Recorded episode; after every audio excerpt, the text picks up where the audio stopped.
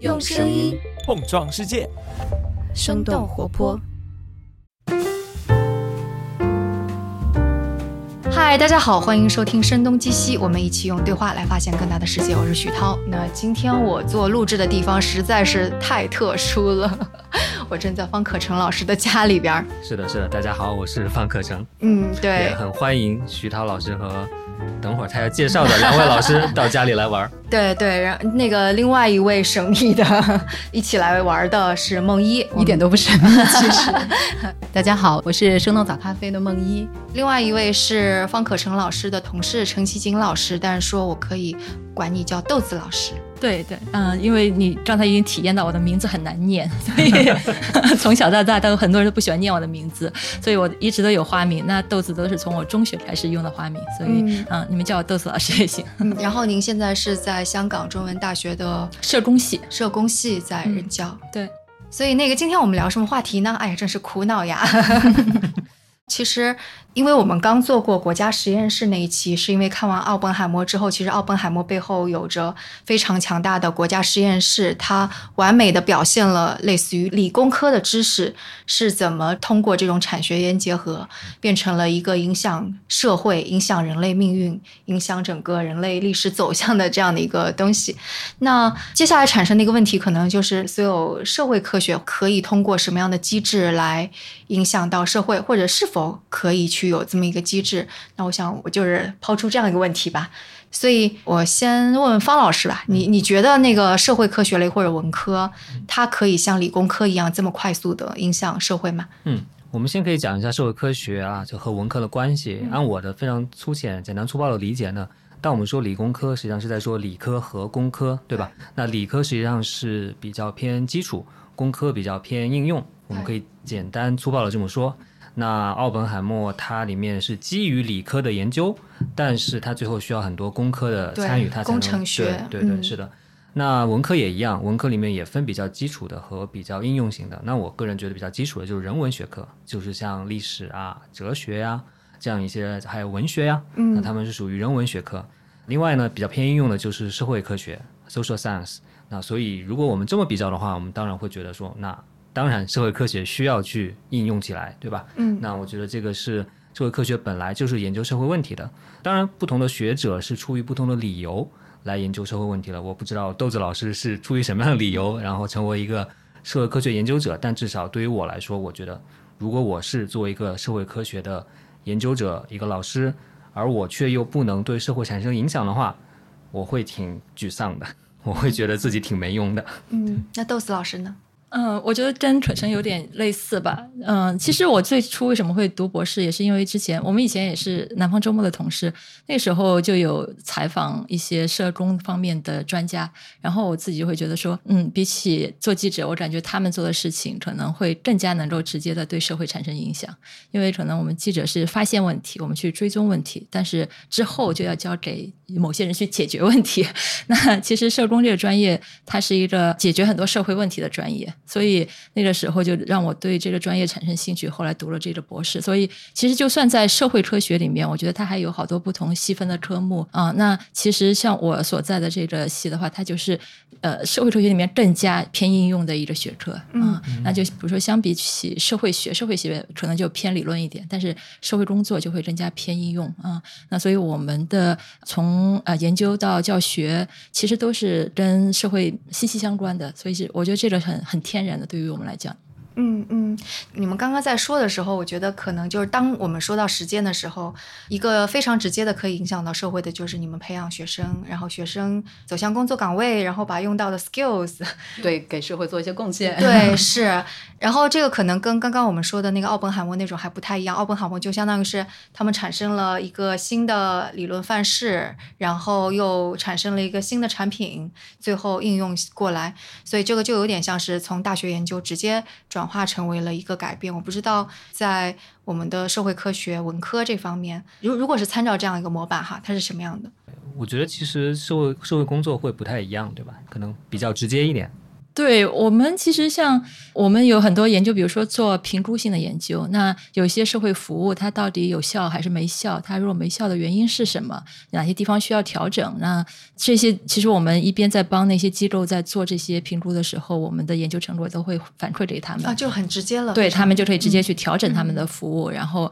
呃，或者是有些社会政策它实施了之后到底有没有用？那我们跟政府反馈之后，它可能也会调整社会政策。所以在我们这这领域里面，其实就还挺直接的。如果用我自己的例子来讲，就比如说我之前做的关于媒体和自杀之间的关系，就是我们去做研究就会发现，如果在香港来说的话，就本地的媒体其实很热衷报自杀新闻。嗯，那我们有通过数据分析就发现，它真的是报的越多，从数据上来讲，就是真的是接下来一周之内自杀的发生也会越多。嗯，那我们直接拿着这个结果去跟本地的那些传媒机构的呃老总去开会，然后就去跟他们讲说啊，你你你你不相信我，你就看这个数字吧。然后，然后他们也会觉得说啊，原来真的是有这个样子的呃影响，所以他们也会去改变他们的一些从前期的采访到后面的编辑啊这些方面的行为，所以。后面在我们的长期干预之下，就香港在自杀新闻报道的那种耸动性上面是有所降低的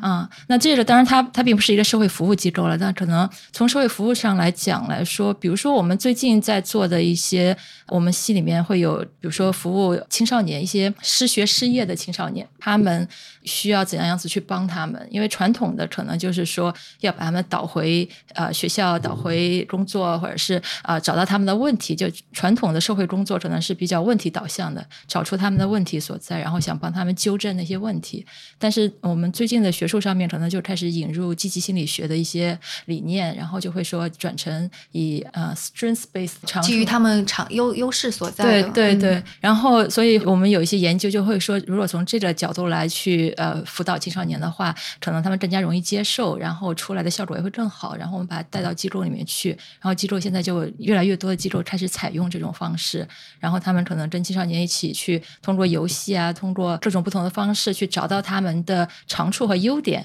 然后去设计说啊，那你可能适合做这一个行业，可能你并不适合去参加考试去成为一个学者，但是啊，你可能可以成为一个很好的厨师，你可能可以成为一个很好的演员或者之类的。就他会帮他他们基于个人的特色，然后在社区里面找到适合他们的一些资源，然后让他们去尝试，再慢慢帮他们找到未来人生的路向这样子。然后我们又一边跟他们。培训，然后一边又会跟他们说啊，你们做完之后，我们再去看一下出来效果是不是比以前要好。嗯，那那如果更好的话，就更加印证了这个东西值得推广的。那我们就可以从少数几家机构推到全，可能全香港大部大部分的做青少年服务的机构都会采用我们这个方法。我觉得这个特别棒，就是我 我不知道是不是除了青少年。就是每一个人他有一个普遍的应用性嘛，就是怎么样来找到自己的一个长处，嗯，然后他的这样的一些方法是不是能够有一些更广的一个适用性？对，现在其实比较慢慢都在转型往这方面，就是这种以以以你的长处为基础的，就是说大家可能更多的是发现你的优点，发现你啊，就扬长避短嘛，对啊。那其实这个呃，在其他的一些呃弱势群体的帮助上面，我们也会发挥这样子。我听起来这个方法是应该是挺奏效的，但是不是就相当于？是你们知道了有这么一个心理学学理论，你们先提出这样的假设，然后就在试点的一些合作的机构里面去推，然后搜集数据，然后等到数据有正向的反馈之后，你们才说哦，这个的确是 work 的，嗯嗯，再去推更多的机构，是这样子的一个形式。对，类似这样子的。所以像这种对那个外部的机构呀、社会带来改变的这些东西，通常是你们发起的，还是说会有机构来寻求你们帮助呀？呃，不一定都有，有些可能机构会会愿意去尝试，有些是我们学者这边去介绍一些新的一些理论和经验，然后有些甚至是资助方，就是有一些他们资助方自己带着一些理念，他们觉得说，哦，我们有一个新的想法，很希望去资助一些机构去尝试一下。刚刚其实那个我们在聊之前，你有提到一个例子。是，哎，那个也还是关于自杀的那个，然后那个就是你有详详细细跟我们说了，最后是怎么改变了搜索引擎公司做出他们的呃政策的变化，对排名政策的变化，这个要不要我们来聊一下？那个最早的时候，其实因为我之前的研究都是传统媒体的，比如说新闻呐、呃，就电视以及报纸新闻这样子的。嗯、当然他们现在他们后来都有网站呢，当然他们就是网站上面也会有很多耸动的东西之类的。嗯，但是因为就是就之后就是整个都是网络化了嘛，那网络化就是会发现，呃，搜索引擎就是一个很重要的一个平台。那很多人就是通过搜索引擎去获取各种信息，然后我们在研究的时候也会发现，就是早期的时候，网络其实就是很原生态的，就是这种什么样的信息都有，大家是自然生长的。在那种状态下面，其实啊、你会见到前几版的搜索的信息，如果你用跟自杀有关的关键词打进去的话，就会是良莠不齐的，就是可能会有些就直接就是教你怎么去自杀这样子的方法呀，哪里去获取这些工具啊什么之类的，嗯，那所以我们就觉得还挺担忧的。呃，当时有做一些分析，就说他们前几版的那些内容里面有多大的比例可能是一些有问题的信息。你说就搜完了之后的第一页、第二页，对，嗯我们看可能前几前三版还是前几版，嗯，那因为通常很多人不会翻太多页嘛，大概前三版大概找找就就停止了。对，然后我们看一下那个信息会怎么样，然后想说，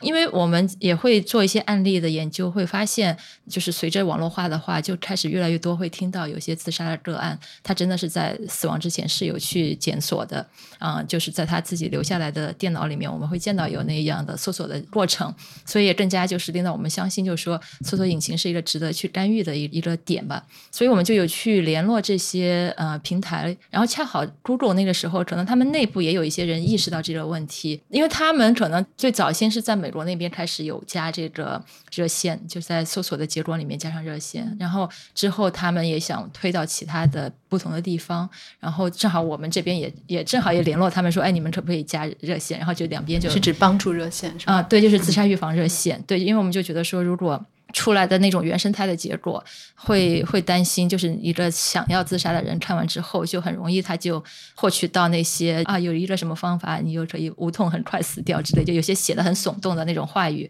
啊，然后他那可能就真的去尝试了。对对，他可能很快就去尝试了。对，所以如果相应的，如果我们把一些预防性的信息放在比较显眼的位置上面，就希望至少能够转移一下他的注意力，就让他知道还有人关心他们，然后你有一个渠道是可以获取一些帮助的。那希望能够挽救一些生命啊。那所以，所以我们从这个角度想，然后我们去联络搜索引擎公司，然后正好他们也有内部也有这样的想法，所以就就一拍即合，我们就开始做它。那那个时候，他们主要是因为他们已已经有想法，但是他们并不知道啊、呃什么样的关键词算是有关系的，用什么样的关键词去让那个用户见到那个预防热线。对对对，或者是应该放哪条热线，因为他也不可以把所有的热线都放上去，因为位置有限，然后然后他也需要我们去帮他推荐一下，就是说在你所在的这个区域里面啊、最有影响力的，或者大家会就就服务可能最忍受度最广泛的是些什么热热线？因为当时我就已经在港大的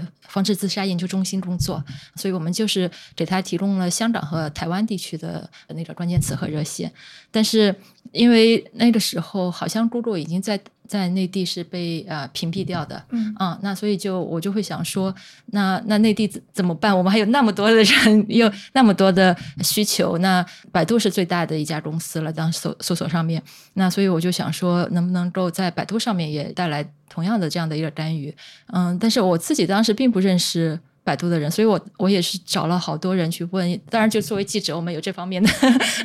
行动力，就是如果真的很想找到一个人，最后终于还是会找到的。对对对，因为我记得我有一个朋友，他当时去相亲，然后他告诉我说：“哎，我要相亲的对象是在百度上班的。”我说：“你能不能真的 问一下，能不能够做这件事情？”不放过任何一个机会。对对对，然后他说：“我为了你再多见他一次吧。” 对，但是反正后来就是几几经周折，也算是找到了呃一个负责的人，然后他也还蛮好的，就他自己也还挺关心这方面的事情的，就通过那个负责人就推动了这件事情。可能现在他们还延续那个版面，我记得当时他刚做出来的时候，我觉得做的还真的蛮漂亮，就甚至比 Google 它呈现出来的那个版面效果更好，因为 Google 上面就是很直接的，就是一个热线。百度还加了说是好像类似说你并不孤单这个世界啊，然后你可以寻求下列热线，然后当时就我就有提供全国不同地方的热线。感觉就是的确社会好多问题需要解决，就是这种一个一个小的事情都是需要有人去做的。嗯但是我有个问题，因为我感觉刚刚说的都是行动派的事儿嘛，联系一个公司把它放上去，到底关键词跟这个怎么匹配，感觉一个 NGO 也能够完成。那为什么是大学的一位教授来做这样的事情呢？对，我觉得从大学的角度做，相对来说会容易一点。嗯，因为从呃一些商业机构啊，或者是呃一些官方机构，他们都相对来说会觉得大学是一个比较中立呀、然后也比较有代表性的，就是不偏不倚的这样的一个形象。因为如果只是某一间机构，他们就会觉得说，哦，我是不是偏向这一间机构？因为比如说，同样做心理危机干预，可能外面有可能十几家，他可能他也不太知道我应该去找哪一家，哪一家的认受度比较好，那他反而就会来找大学，他就会觉得大学你是一个知识的汇总的地方嘛，那他通过我们来推荐，他们会觉得好像那个就比较可信一些。所以就是在这个事情当中，大学本来应该起到那种研究跟教学的那个部分，会体现在哪儿呢？呃，研究的部分，就比如说这个热线做完之后，我也就一直很想去评估一下它，呃，就是在当搜索引擎上面加了这个之后，到底有没有起到任何的效果？啊就是这个行为这个方案，它的嗯评估效果究竟怎样？嗯对对，它到底有没有起到我们所希望它起到的作用，对吧？然后那然后，呃，所以也尝试很多方法去想要做这个评估。刚才也跟你们聊到，就是说，我一个最直接的想法就是说啊，我们放上去那些热线，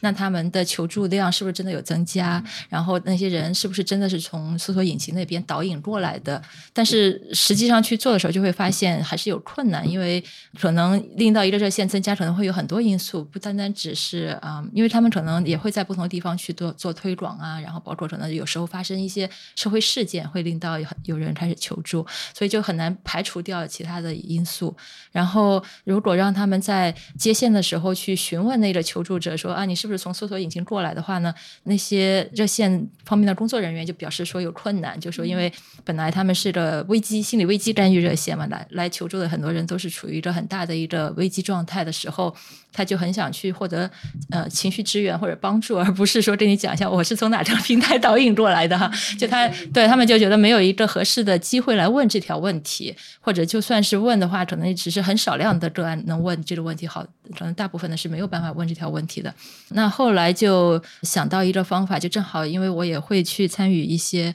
跟信息科技有关的会议，然后就正好遇到有一位研究者，他是微软那边的，就是他们自己内部的研究员。然后当时微软还有他们还有一些大数据可以给他们内部的研究人员去使用，你可以通过他们内部的人去申请，然后他们在内部自己的机器上面去帮你分析。就你提出我想要什么样的数据，做什么样的，你写清楚，然后他就帮你去去分析这样子。但是他的数据不能离开他们自己的那个机构这样子。嗯，那然后所以就我就跟他讲了这个事情，然后他也觉得很有兴趣，然后所以我们就一起做了一个研究，就是利用微软那边所有他，因为他们啊、既有自己他们的冰内的搜索引擎的数据，然后他们又有所有用户使用微软的浏览器，在那个浏览器里面发生的行为，其实他们也都有有一些数据，包括他们自己好像也有购买 Google 的数据这样子。嗯，那所以就是把这些数据放在一起，就是看一下，我们找了有两个平台是，当你点击跟自杀有关的，就输入跟自杀有关的关键词之后，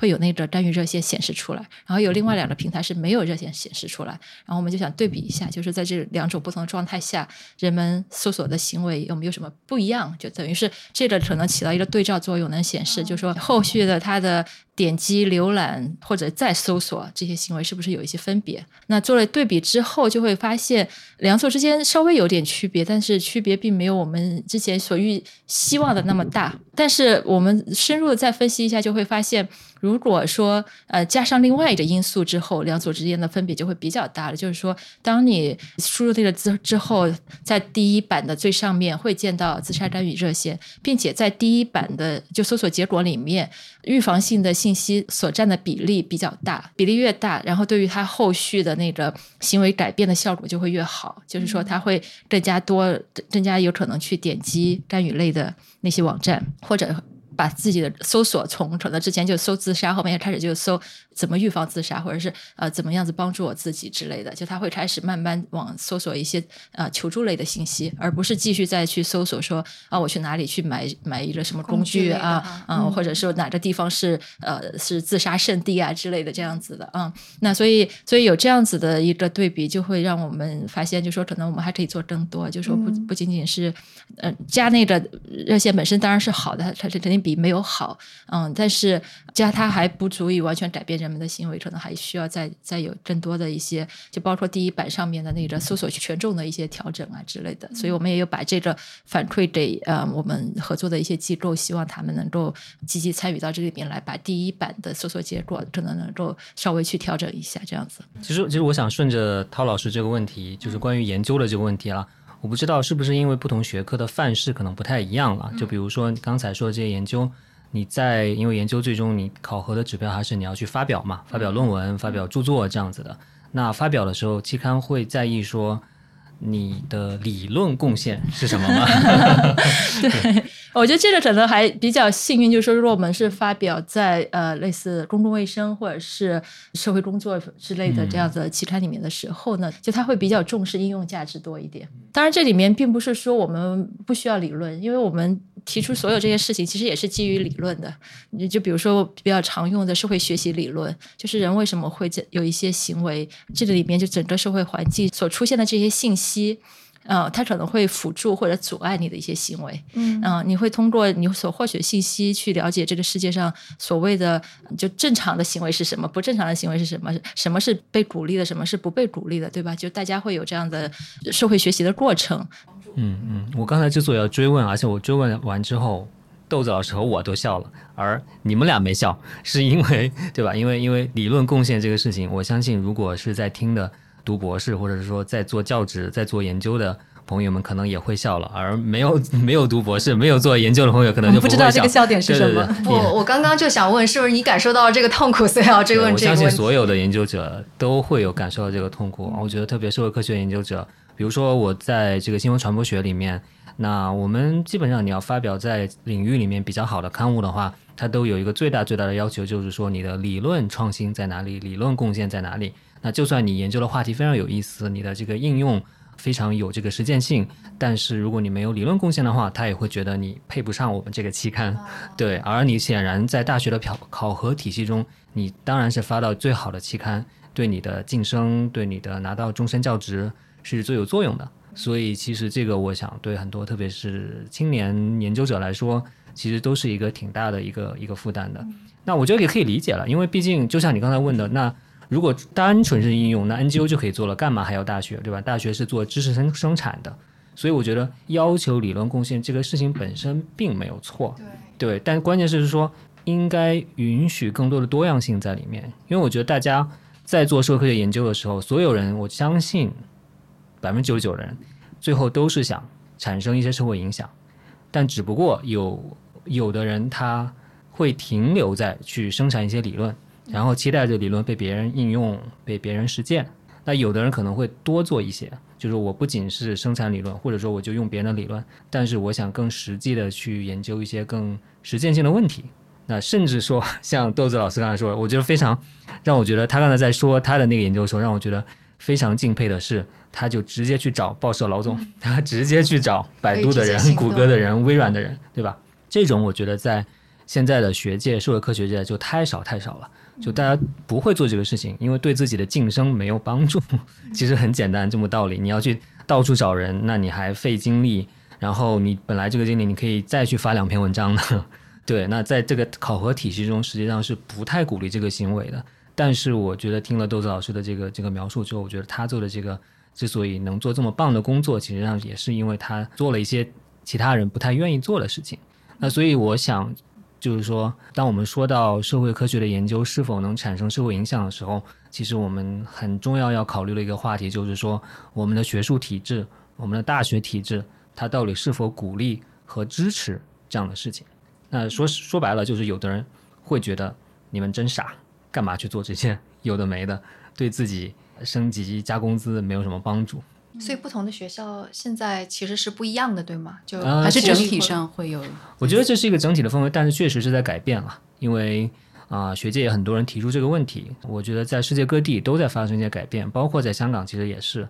那因为香港的大学，公立大学每六年需要迎接一轮的这种类似于对于研究方面的评估。那你这个方面评估的成绩怎么样，很关系到你之后能拿到多少政府经费啊，这样子的。那中间从上一轮的评估开始，以往来说，这个评估最重要的就是你每个教授提交几篇代表性的论文，然后看你论文怎么样，对吧？发表的是不是最顶尖的期刊？但是从上一轮开始就要求，基本上每个系都要提交一两个叫做 impact case，就是社会影响力的这种案例，就要证明说你的研究不仅是研究。而且产生了社会影响力，那我觉得这种指挥棒的作用还是比较明显的。那所以就使得一些老师，包括一些学院、一些院系，都会鼓励，甚至是说啊，你可以申请一笔经费，我支持你去探索 怎么样把你的这个研究产生社会影响。所以我只能说，问题是我觉得还是蛮深的，但是改变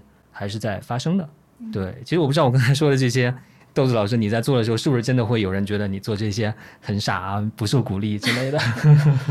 我觉得你就是，我觉得其实大学也是在转变过程中间，就是那样讲的，就是他会之所以会设立这样子一些鼓励所谓知识交流的这样的一些小的一些基金，然后让老师可以去做这样的一些活动，就说明他有他有这方面的一个开始有这样的一个导向了。但是事实上，用这笔资金去做事情的老师并不多。嗯，因为就是还是回到刚才可成讲的，就是对于具体的每个老师来讲，我们的如果要晋升的话，那个评价体系里面，它虽然也有社会影响这一部分，但这部分是所占的比重是比起学术发表来说是要小很多的，它是一个锦上添花的东西，并不是一个核心的东西。嗯，所以就是我记得刚来中大的时候，也有前辈老师就跟我说。你多发表论文，然后知识交流这种事情可以不用做先，就是等到你以后资深了，比比如说，比如说你到到一定的年龄，然后也呃功成身就之后，然后可能就有点空闲时间可以做一下知识交流。但是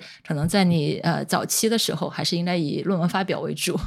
对，可能会有这样子的一个一个建议吧。我觉得这也是一个非常基于实践的、非常忠诚的一个建议。我在想有没有可能，就是像这样的一个评估体系，也是因为它怎么样来评估有一定的关系。比如说你的理论成果上面，通过你发表了多少，在什么样的期刊发表了多少，甚至都可以量化。那社会实践这一部分的社会影响，它的这个评估体系，它它怎么来考量？它有通过一些什么样的维度来看？我就觉得好像会相对来说比较抽象，就是不是也是在体系当中想要在重设这一块的政策的时候的一部分的原因。应该有这个影响，但是我觉得这不是最根本的问题。确实，你像期刊，其实你要比较，直接拿什么 impact factor，就是影响因子来比较，都有数字，都可以排名的，确实很容易量化。但是对于影响因子，也可以最简单量化方式就是找专家来打分喽。那不要觉得这个好像很主观，影响因子就很客观一样，因为影响因子也是一个极其有问题的一个一个量化方式，就是它。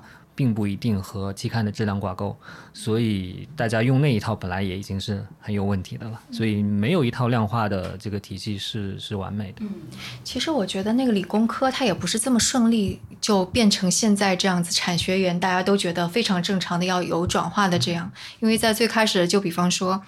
就是欧洲的学院派，他们肯定是觉得非常。纯粹理性的那些东西是更高级的，所以就即使是奥本海默之前的美国的这些实验室，它也是研究更多的是抽象理性的那些。就是理科类的东西，工科类很少，所以当时那个奥本海默他研究黑洞还是研究的挺成功的，但转而去做了就是原子弹这个洛萨拉莫斯的这个工程项目，他社会影响力非常之大，但诺贝尔奖还是没有颁发给他。包括到后来，像那个斯坦福，像很多的教授愿意去类似于外面有个公司转化成为一个产品，也是因为可能硅谷就是大量的财富因为技术而产生了之后。它有那一方面的刺激，就是商业化上面对会看的非常有个正循环，所以它也并不是说那个学院派的评价标准改变了，学院派的评价标准可能没改变，但是外部的钱的刺激改变了。嗯，我觉得你刚才讲的这个挺好，正说明什么是好学者，什么是好研究，其实都不是一个生来的本质性的这样一个标准，它其实都是社会建构出来的一个标准。哎，这个很学术的描述。对对对，这是我们社会社会建构论的经典描述。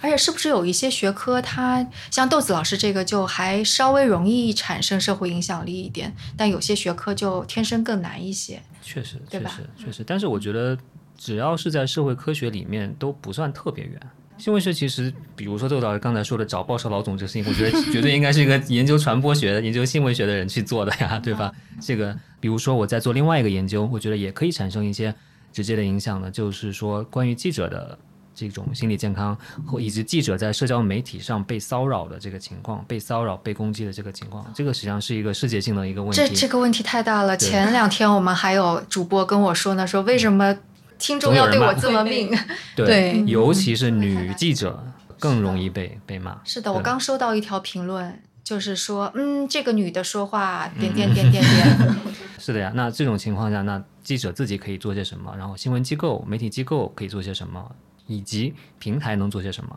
我觉得其实都是可以产生非常直接的一些一些一些建议、一些对策的。但这个是可是需要通过学术的论证去的吗？因为就感觉如果我们直接在一篇文章当中说啊，记者你可以，啊、不用在意那么多。对对对，就这个你也可以，但是就是这种的建议跟学术的建议，就是它的本质的差别在哪我？觉得一个学术可以提供一些数据的支持吧，对吧？就是比如说你到底在被攻击的中间，那女性到底占多少比例，对吧？那她们通常被评价的是什么？是是外貌，是不能评价硬核的事情，比如说女记者在谈论商业、经济、政治的时候更容易被攻击啊之类的，对吧？其实我说我刚刚看到那条评论，就是关于国家实验室。国家实验室这期节目非常之硬核，然后的确，我们跟我一起来讲这期节目的是杜成，是一位男性，然后另外一位也是男性，但是我不知道为什么，就是他要一定要说这个女主持人怎么怎么样。他俩就是安全的，是吧对我，我当时就在想，是不是就因为我是个女的，所以我可能讨论这种硬核的事情，就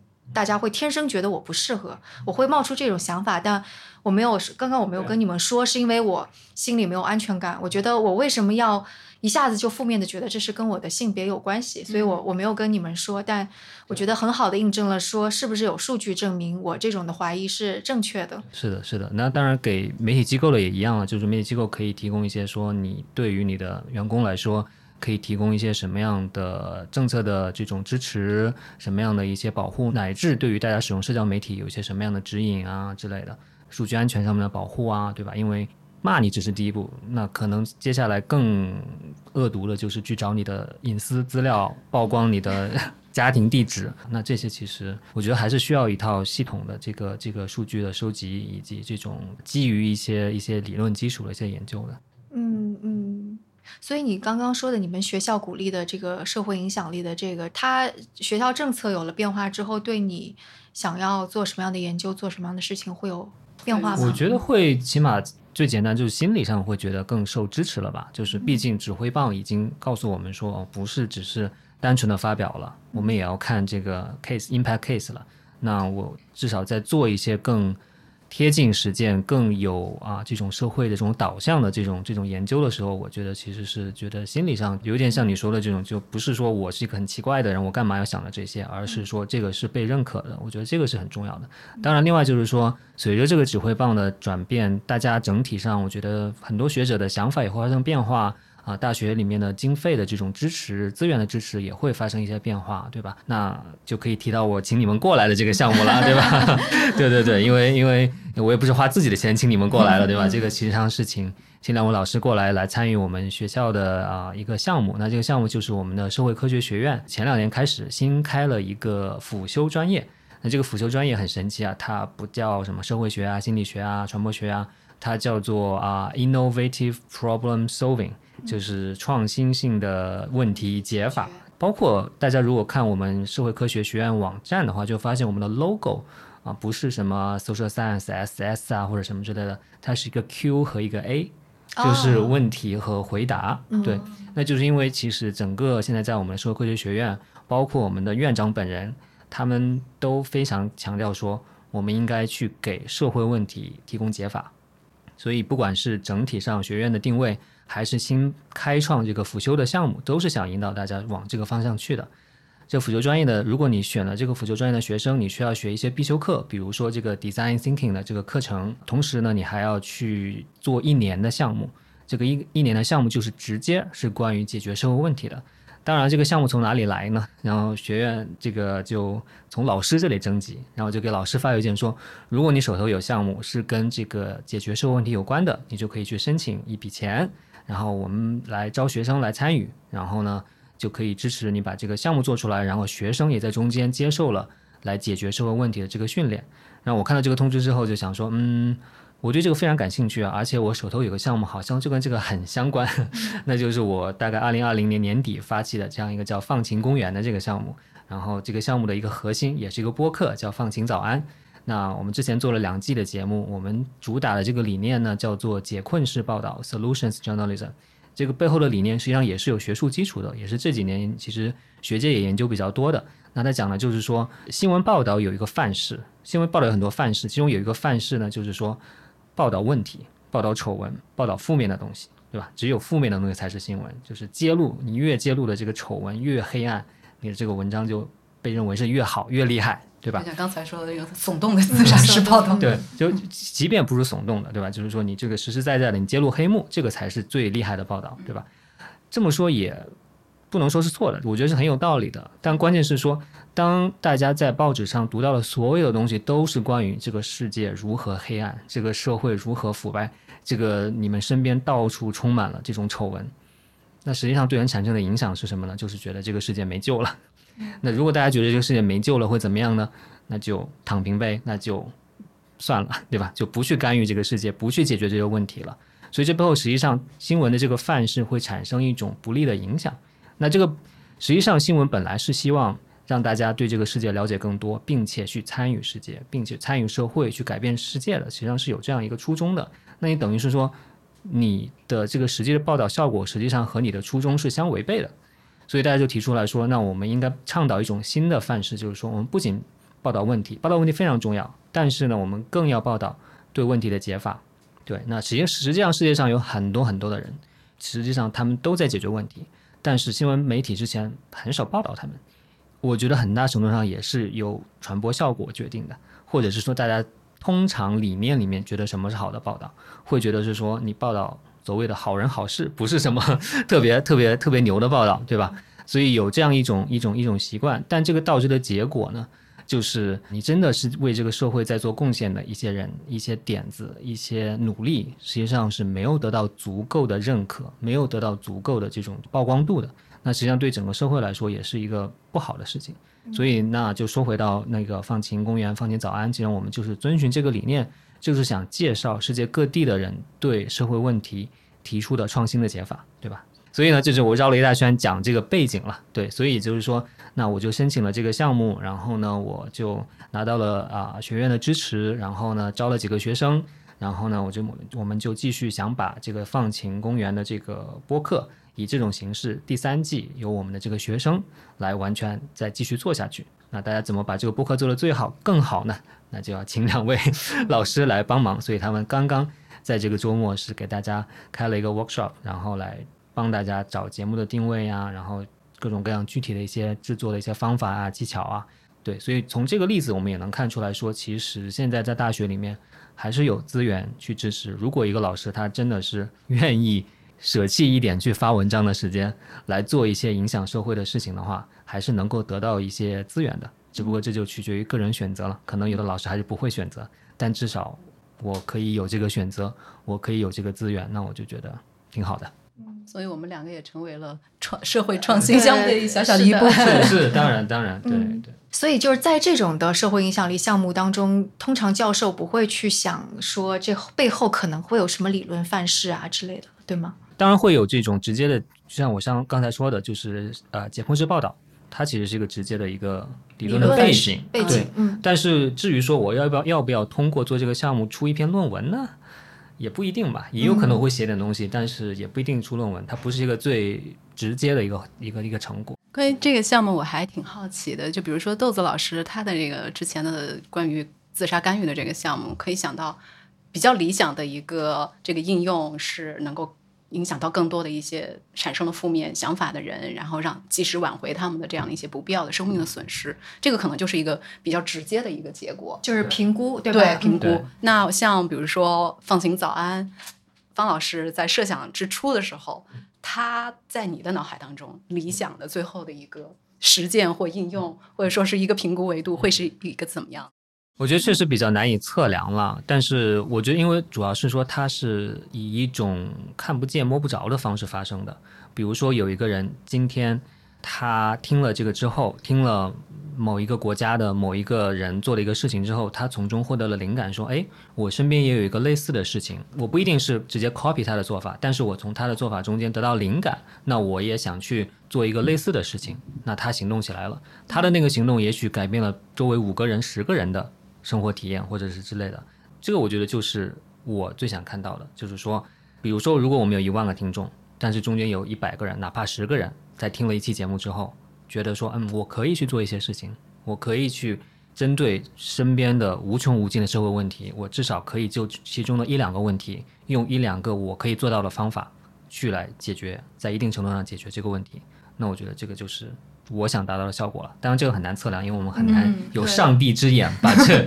这个几这个几十亿人中间的这几个人挑看见。对，这个就回到刚刚说的，就是评价标准啊什么，就还是挺难定的。对，所以我们顶多只能是说鼓励说，如果你真的受到了启发，做了一些事情，请给我们投稿，告诉我们你做了这个事情吧。所以现在会有吗？得到过些什么样的反馈吗？有啊有啊，其实我们从第一季的时候就已经有了。对我们有听众，嗯，听了我们的这个之后，去做一些社区里面的一些一些这种社区构建的一些项目，比如说在社区里面搭建公共空间这样子的，很普通的中国小区里面，但是他也可以找一块地方来做一个公共空间，可以让小孩、让大人。一起来玩儿，一起来交流，这样子的。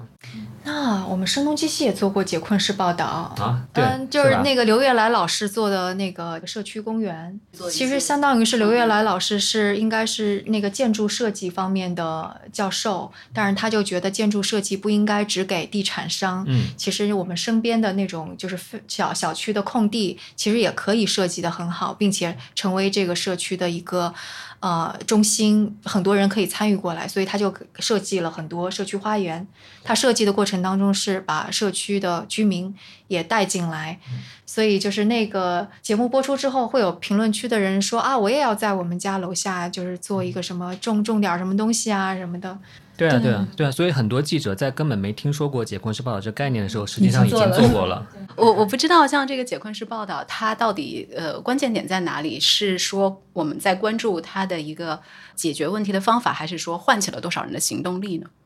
当然，报道本身，我现在只能就是在记者控制范围之内的，只有尽量详细的去介绍他怎么来解决这个问题，在这中间遇到了哪些困难，他本来想实现的目标哪些实现了，哪些没有实现。至于说它对于它产生的结果，那就是记者控制之外的事情了。我觉得很多的一些问题，它的解法好难呀。就比如说一些复杂的问题，它可能不是一两件小小的事情就能够解决的。对，当然对，这是确实也是一个问题，让大家产生无力感的一个问题，也是因为觉得这个问题太庞大了。但是我觉得任何复杂庞大的问题都可以拆解成更具体的、更细小的问题，以及切入这个问题的角度，对吧？比如说气候变化问题。你可能是给那些遭遇气候变化影响、这个气候这种天气变化非常严重的这些地方的农民提供一个他们去换一种作物去耕种，或者是提供一些改变他们生活方式的一种策略，对吧？你也可以是去啊找这种啊其他的方式，比如说我就是在一个其实可以讲到一个，比如说我的一个同事啊，在我们学校另外有一个叫做社会创新研究中心。他做的一个项目是关于减少塑料的使用的，啊，和环境保护都是相关的，对吧？那他想做的一个着眼点呢，就是着眼这 domestic helper，其实就是关于这个啊，这边香港很多的这个非佣、应佣，他们因为往往是家里买菜的人，他们去到菜市场用很多的这个塑料袋，所以他们想去影响这些人对于这个环保、对于塑料使用的这个看法，从而去改变。这种整体的这样一种啊塑料的使用这个习惯，那从而对环境会产生一点点积极的这个影响。我甚至觉得，是不是你们这个学校的项目本身就是一个 innovative problem solving？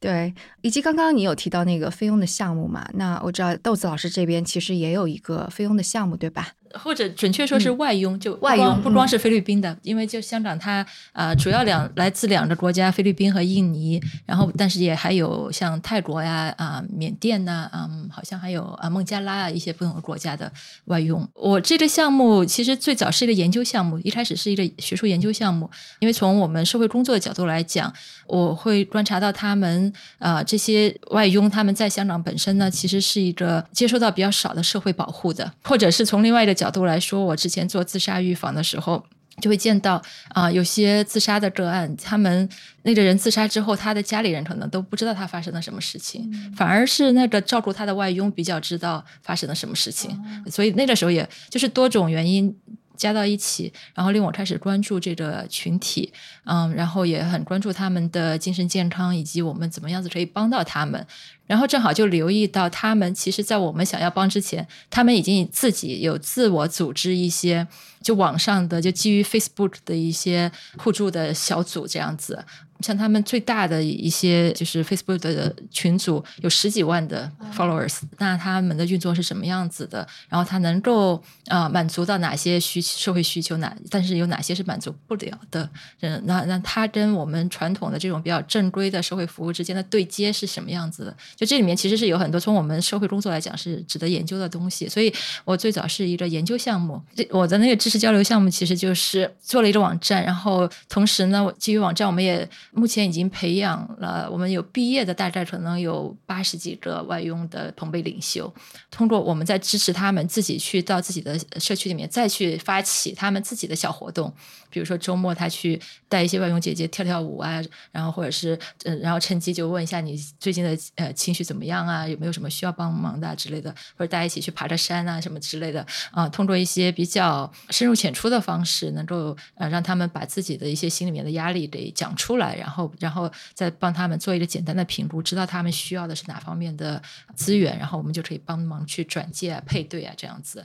因为后面就是越做越多，就发现他们还有好多事情是需要的，包括之前呃，就是呃疫情的时候，疫情期间就基本就只能在雇主家里面，也回不了他们自己的老家，所以他们都好多都心理压力特别大。所以后来我们就有一个网上的一个，我刚刚讲到，就我们有一个一周一次的叫做 Recharge Radio，一个网上的广播一样的，啊、就是找他们的这些外佣的呃朋辈领袖。一开始的时候可能播点歌啊，大家一起 卡拉 OK 一下，唱一下歌，放松一下，听一下家乡的那种声音啊，然后至少让他们觉得，就是说可以减轻一点孤独感，减轻减轻一点心理压力，然后知道有人在陪伴着他们，然后也知道说有一些资源，如果他需要的话，希望他能够利用起来，这样子。包括我们最近也有成立了一个热线，那是基于 WhatsApp 的啊、我们培训了这些外佣的朋辈领袖，他们已经学会了基本的一些啊、就是类似热线志愿者的这样子的一些呃呃技巧。所以他们可能每天晚上我们有三个小时，九点到十二点，他们就会当值。然后其他的外佣如果有什么困难的话，就可以呃 WhatsApp 给给我们这个热线，然后我们就有有志愿者去去回答这样子。然后也是主要起到一个心理疏导和转介的一个作用。所以就这个事情就越做越多，越做越多。我一开始的时候以为就是一个小项目，结果 现在就好像停不下来了一样的。嗯，我觉得可以介绍一个背景，就是很多来香港玩的朋友，可能如果你正好碰到周日出门的话，可能就会被眼前的景象给惊讶到，对吧？就是周日在香港的很多地方，天桥上、公园里聚集在一起都有，很多对聚集在一起的这个外佣，对吧？那大家有时候可能是用好奇的眼光看着他们，对吧？就因为他们在一起唱卡拉 OK 啊，或者是一起吃东西啊。有的时候大家可能是用一种厌恶的眼光，因为觉得你怎么占了这么多公共空间，怎么好烦呐、好吵啊，什么之类的。但是总的来说，就是说，我想说，在香港这个社会里面，这个外佣是一个绝对的弱势群体。那因为他如果万一和雇主之间产生了一些矛盾，如果雇主对他不满意的话，那他可能就需要马上离开香港，对吧？那他实际上在这边是一个非常不安全、不稳定的这样一个状态，而且他不能享受到各种各样的社会福利，所以他们在这个啊、社会的这样一种是广泛存在，但是又是处于弱势地位，我觉得就是使得他们成为一个非常应该被关注的一个群体了。所以我觉得豆子老师的这个项目之所以本来以为是个小项目，会越越做越大，也就是因为这个社会问题本身其实已经是非常大了，其实真的是需要去解决，但是之前的解决的可能还不够多，所以我觉得这个是因为按照按照我之前听说了，我也比较认同的一个说法，就是香港人的生活品质就是建立在对外佣的剥削的基础之上的。对，对，而且我觉得就是很多有时候我们说那个政策究竟应该是这样 A 还是 B，其实它不应该是一拍脑袋。它如果之前有充分的数据，可能有这种类似于有点像 A/B testing 或者是对照组这样子，我觉得可能政策出来之后，好的影响会更大，坏的影响会更少。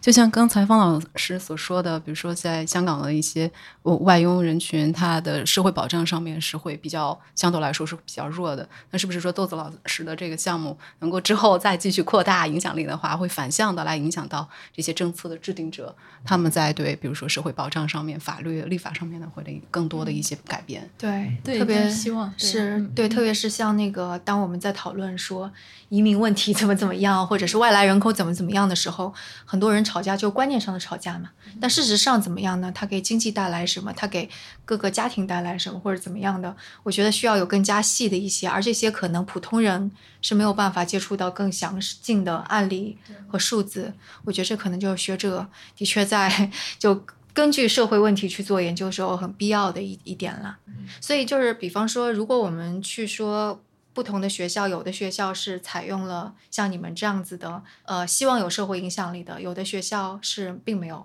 嗯，我觉得现在基本上都在往那个方向去。是吗？就全球都是，这是一个趋势。呃，我觉得是的。哎，为什么？就是这个是有一些什么由头之类的吗？因为香港的这个评估，就是刚才可成提到那个 REE 的评估，是从英国学来的，这并不是香港原创的，所以它在英国已经行驶了一段时间。所以所谓的这些社会影响力啊，这些怎么样子去评估，其实每年我们都要请他们那边的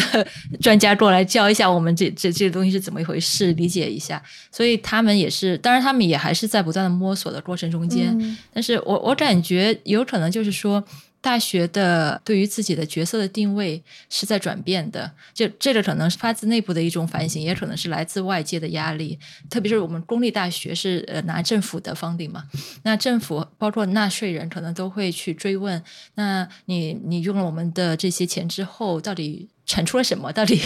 对这些东西，呃，可能如果你讲一些比较呃抽象的艰深的理理论呢，可能一般的人是没有办法去。欣赏你的这个贡献的，那可能对于普通纳税人来讲，会更希望看到你是有一些产生对于社会产生实实在在的影响的东西。所以，我我我怀疑有可能是有这样的一个推动力来自于这个社会上面啊，所以可能就倒推到学校里面来，就是他在评估上面，就是除了传统的教学和研究之外，他又加了这个社会影响力这一部分吧。那加上可能他加完之后，就发现好像加了之后还还蛮好的效果，可能还蛮不错的，因为一些受传统的学术训练的学者，也许可能。并不喜欢做这些事情，因为他们所受的那个训练就是要做研究、写论文的嘛。象牙塔。对，然后可能我知道有些老的教授，可能他他会觉得是他不适合，或者他甚至他都不善于去跟呃外面交流的这样子的，他就觉得说我做好我的研究是最重要的。那可能他传统的那个训练里面没有这一部分的，